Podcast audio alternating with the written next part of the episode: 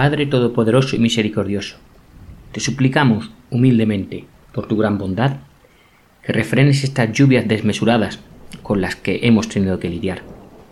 Concédenos buen tiempo para la batalla. Escúchanos bondadosamente como soldados que te invocan para que, armados con tu poder, avancemos de victoria en victoria y aplastemos la opresión y la maldad de nuestros enemigos y establezcamos tu justicia entre los hombres y las naciones.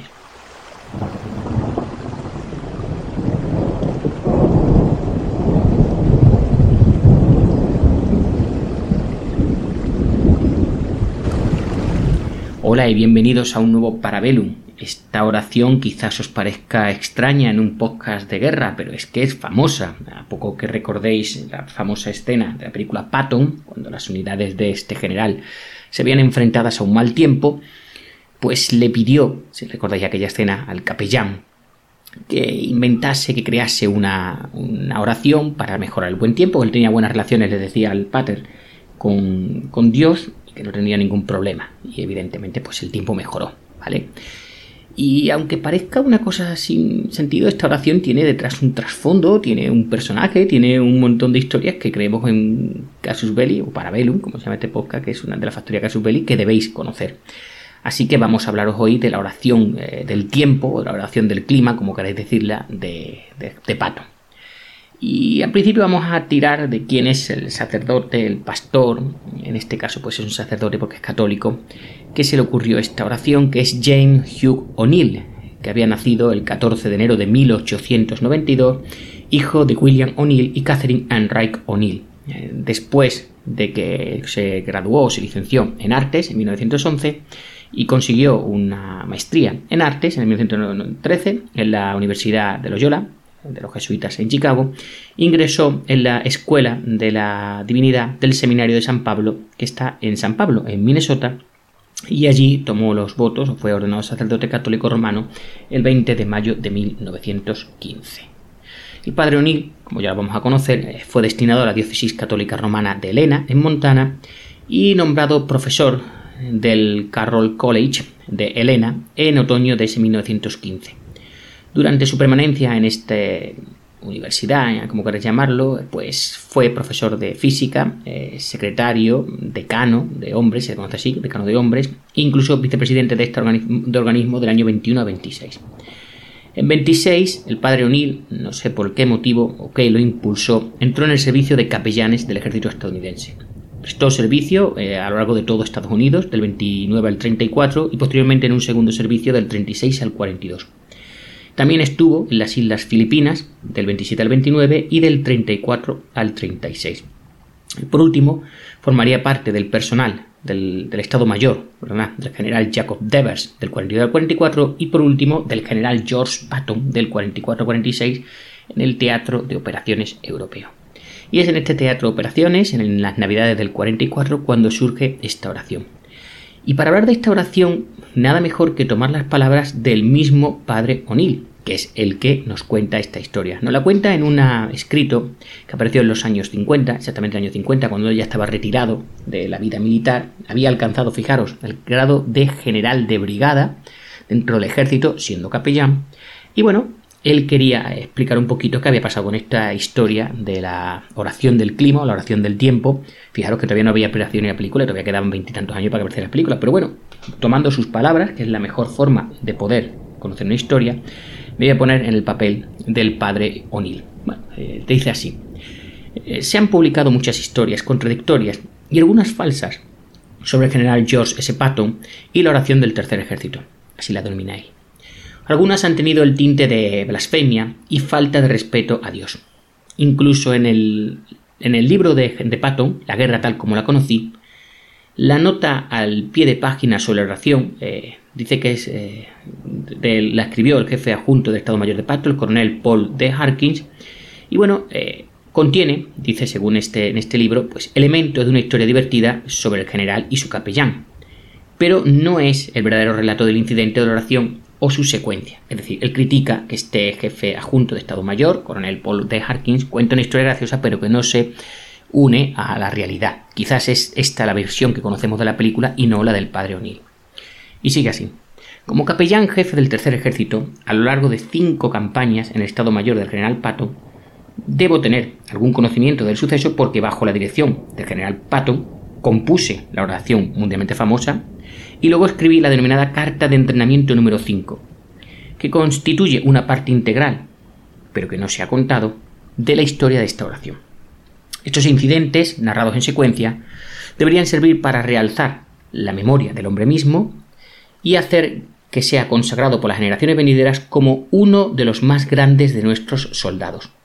Tenía todos los atributos del mando militar, fortificados por una genuina confianza en Dios, un intenso amor a la patria y una gran fe en el soldado americano. No le servían las medias tintas. Escribí, eh, o escribió esta frase unos días antes de su muerte. Está hablando de Pato. Cualquiera que se contente con la mediocridad en cualquier ámbito de la vida es infiel a sí mismo y a la religión americana. Y, sigo con las palabras de nuestro sacerdote, él era fiel a los principios de su religión, o en este caso a la versión de su religión, la episcopaliana, y era asiduo a la asistencia a la iglesia y a sus prácticas, a menos que el deber hiciera imposible su presencia. El incidente de la ahora famosa oración de Patón comenzó con una llamada telefónica al capellán, decía mí, del tercer ejército, en la mañana del 8 de diciembre del 44 cuando el cuartel general del Tercer Ejército se encontraba en Caserne Molifort, en Nancy, en Francia. Habla el general Patton. ¿Tiene una buena oración para el clima? Debemos hacer algo con esas lluvias si queremos ganar la guerra. Como fijáis, la historia difiere de lo que se ve en la película. Sigue nuestro eh, sacerdote. Mi respuesta fue que sabía dónde buscar esa oración, que la localizaría y que le informaría en una hora. Cuando colgué el teléfono a eso de las 11 de la mañana, Miré la lluvia que caía constantemente, inmoderadamente, diría yo. La misma lluvia que había asolado el ejército de Patton durante las campañas del Mosela y del Sarre desde el septiembre hasta ahora, el 8 de diciembre. Los pocos libros de oraciones que tenía a mano no contenían ninguna oración formal sobre el clima que pudieran resultar aceptable para el comandante de este ejército. Teniendo en cuenta su objetivo inmediato, escribí un original y una copia mejorada en una postal de unos 5 por 3 pulgadas. Repito la oración. Padre Todopoderoso y Misericordioso, te suplicamos humildemente, por tu gran bondad, que refrenes estas lluvias desmesuradas con las que hemos tenido que lidiar. Concédenos buen tiempo para la batalla.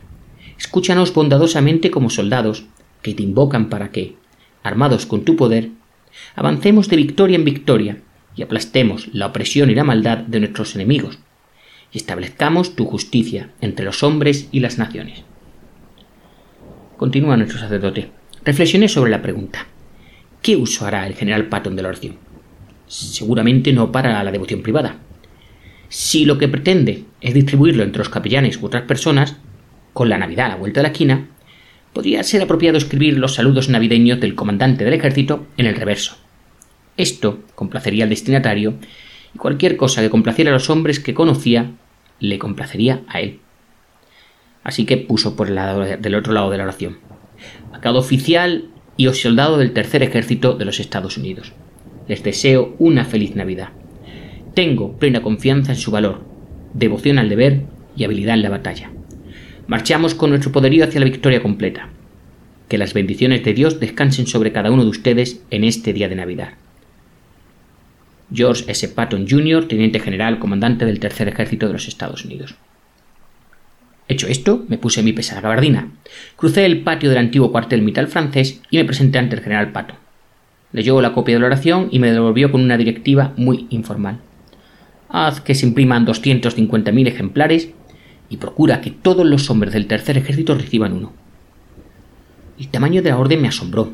Esto era, sin duda, hacer algo con el tiempo a lo grande pero no dije nada más que el habitual. Muy bien, señor. Al percatarme, llamé su atención sobre el reverso que contenía la felicitación navideña, con su nombre y rango escrito a máquina. Muy bien, dijo con una sonrisa de aprobación. Le dije, si el general firmara la tarjeta, le daría un toque personal que estoy seguro le gustaría a los hombres. Se sentó en su escritorio, firmó la tarjeta y me devolvió, y luego dijo Capellán, siéntese un momento. Quiero hablar con usted sobre este asunto de la oración.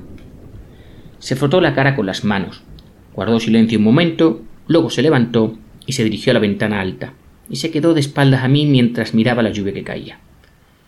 Como de costumbre, iba vestido de forma impresionante, y su físico de metro ochenta de altura formaba una silueta inolvidable contra la gran ventana. El general Patton, que vi allí, era el comandante del ejército para quien el bienestar de los hombres a su cargo era una cuestión de responsabilidad personal. Incluso en el fragor del combate, podía dedicar tiempo a dirigir nuevos métodos eh, para evitar los pies de trinchera o, asegurarse de que los calcetines secos se enviaran diariamente con las raciones a las tropas eh, que estaban en la línea, a arrodillarse en el barro a administrar morfina y a cuidar de un soldado herido hasta que llegara la ambulancia. ¿Qué vendría ahora? Capellán, me dijo, ¿cuánto se reza en el tercer ejército? Yo le respondí, ¿el general quiere decir por los capellanes o por los hombres? Por todos, respondió. A esto contesté, temo admitirlo, pero no creo que se rece mucho. Cuando hay combates todo el mundo reza, pero ahora, con esta lluvia constante, cuando las cosas están tranquilas, peligrosamente tranquilas, los hombres se sientan y esperan a que las cosas sucedan. Rezar así es difícil. Tanto los capellanes como los hombres eh, se retiran a un edificio especial con un campanario. La oración, para la mayoría de ellos, es un asunto formal, ritual, que implica pues una postura especial un entorno litúrgico, así que no creo que se rece mucho. El general se alejó de la ventana y volvió a sentarse en su escritorio, recostado en una silla giratoria, jugueteando con un largo lápiz de mina entre sus dedos índices. Capellán, creo firmemente en la oración. Hay tres maneras en que los hombres consiguen lo que quieren. Planeando, trabajando y rezando. Cualquier gran operación militar requiere una cuidadosa planificación o pensamiento. Luego hay que tener bien entrenadas para llevarlas a cabo. A las tropas. Eso es trabajar. Pero entre el plan y la oración siempre hay una incógnita. Esa incógnita explica la derrota o la victoria, el éxito o el fracaso. Es la reacción de los actores ante la prueba cuando ésta llega realmente. Algunos llaman a eso conseguir el descanso. Yo lo llamo Dios. Dios tiene su parte o su margen en todo. Ahí es donde entra la oración. Hasta ahora en el tercer ejército Dios ha sido muy bueno con nosotros. Nunca hemos retrocedido. No hemos sufrido derrotas, ni hambrunas, ni epidemias. Esto se debe a que mucha gente en casa reza por nosotros. Hemos tenido suerte en África, en Sicilia y en Italia. Simplemente porque la gente rezó. Pero también tenemos que rezar por nosotros mismos. Un buen soldado no se hace simplemente haciéndolo pensar y trabajar hay algo en cada soldado que va más allá de pensar o trabajar. Son sus tripas. Es algo que él ha construido ahí dentro. En un mundo de verdad y poder, que es más alto que él mismo. Una gran vida no es toda producción de pensamiento y trabajo. Un hombre tiene que tener también entradas. No sé cómo lo llamas tú, pero yo lo llamo religión, oración o Dios. Me habló de Gedeón en la Biblia, Dijo que los hombres debían rezar estuvieran donde estuvieran, en la iglesia o fuera de ella, que si no lo rezaban, tarde o temprano se desmoronarían. A todo esto comenté que estaba de acuerdo, que uno de los principales objetivos de formación de mi oficina era ayudar a los soldados a recuperar y hacer efectiva su vida en este tercer ámbito, la oración. Pues no estaría de más volver a impartir esta formación a los capellanes. En aquel momento teníamos unos 486 capellanes en el tercer ejército, que representaban a 32 confesiones. Una vez que el tercer ejército fue operativo, mi modo de contacto con los capellanes había sido principalmente a través de las cartas de entrenamiento emitidas de vez en cuando a los capellanes, de los cuatro cuerpos, y de las 22 a 26 divisiones que componían el tercer ejército. Cada una de ellas trataba una variedad de temas de valor eh, correctivo o de entrenamiento para un capellán que trabajaba con las tropas en el campo de batalla. A lo cual Patton continuó comentándome. Me gustaría que enviara una carta de entrenamiento sobre este tema de la oración a todos los capellanes. No escriba nada más, solo la importancia de la oración. Déjeme verla antes de enviarla. Tenemos que hacer que no solo los capellanes, sino todos los hombres del tercer ejército recen. Debemos pedirle a Dios que detenga estas lluvias. Estas lluvias son ese margen que sostiene la derrota o la victoria. Si todos rezamos será como lo que dijo el doctor Carrel. Aquí nos explica el sacerdote que se refiere al doctor Alexis Carrel, que pues, había escrito unas citas eh, en la prensa unos días antes sobre cómo, eh, en fin, los científicos más destacados eh, hablaban de la oración como una de las formas más poderosas de energía que el hombre puede generar. Digo que estas son las palabras del doctor Carre. Y seguía Patton. Será como conectarse a una corriente cuya fuente está en el cielo. Creo que la oración completa ese circuito. Es un poder. General se levantó de su silla, señal de que la entrevista había terminado. Volví a mi escritorio de campaña. Escribí la carta de entrenamiento número 5 mientras la copia estaba caliente, tocando una parte o la totalidad de la ensoñación del general sobre oración. Y tras el procesamiento por parte del Estado Mayor, se la presenté al general Patton al día siguiente. El general la leyó y sin cambios ordenó que se distribuyera no solo a los 486 capellanes, sino a todos los comandantes hasta el nivel de regimiento. Se distribuyeron 3.200 ejemplares a cada unidad del ejército con mi firma como capellán del tercer ejército. Estrictamente hablando era la carta del comandante del ejército, no la mía. Debido a que la orden venía directamente del general Patton, la distribución se completó entre el 11 y 12 de diciembre, antes de la fecha límite, el 14. Titulada así, Carta de entrenamiento número 5, con el saludo, capellanes del tercer ejército, pues la carta continuaba con la siguiente oración. En esta etapa de las operaciones, quiero pedir a los capellanes y a los hombres del tercer ejército de los Estados Unidos que centren su atención en la importancia de la oración. Nuestra gloriosa marcha desde la playa Normandía, a través de Francia, hasta donde nos encontramos, delante y más allá de la línea Sifrido, con los restos del ejército alemán detrás de nosotros, debería convencer al soldado más escéptico de que Dios ha cabalgado con nuestro estandarte. La peste y el hambre no nos han tocado. Hemos continuado en unidad de propósito. No hemos tenido desertores. Y nuestro liderazgo ha sido magistral. El tercer ejército no tiene una hoja de ruta de retiradas, ni de derrotas. No tenemos ningún recuerdo de una batalla perdida. Nada que legar a nuestros eh, hijos en el sentido negativo de esta gran campaña. Pero no nos detendremos en la línea Sifrido. Nos esperan días difíciles antes de comer nuestras raciones en la Cancillería del Reich alemán. Como capellanes nos corresponde rezar. Prediquemos su importancia. Exhortemos a su práctica. Ahora es el momento de intensificar nuestra fe en la oración, no solo con nosotros mismos, sino con cada hombre creyente, protestante, católico, judío o cristiano, en las filas de este tercer ejército de los Estados Unidos. Los que rezan hacen más por el mundo que los que luchan. Y si el mundo va de mal en peor, es porque hay más batallas que oraciones. Las manos levantadas, dijo Busset, destrozan más batallones que las manos que golpean. El Gedeón de la, de la fama bíblica era el menos importante en la casa de su padre venía de la tribu más pequeña de Israel. Pero era un poderoso hombre de valor. Su fuerza no radicaba en su poderío militar, sino en su reconocimiento de las exigencias de Dios sobre su vida. Redujo su ejército de 32.000 a 300 hombres, para que el pueblo de Israel no pensara que su valor los había salvado. No tenemos la intención de reducir nuestra vasta fuerza de ataque, pero debemos instar, instruir y adoctrinar a cada hombre para que luche, para que ore, además de luchar. En los días de Gedeón y los nuestros, las minorías espiritualmente alertas llevan las cargas y traen las victorias.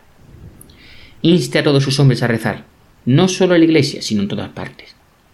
Recen cuando conduzcan, recen cuando luchen, oren solos, recen con otros, recen de noche, recen de día, recen por el cese de la lluvia moderada, por el buen tiempo para la batalla. Recen por la derrota de nuestro malvado enemigo, cuya bandera es la injusticia y cuyo bien es la opresión.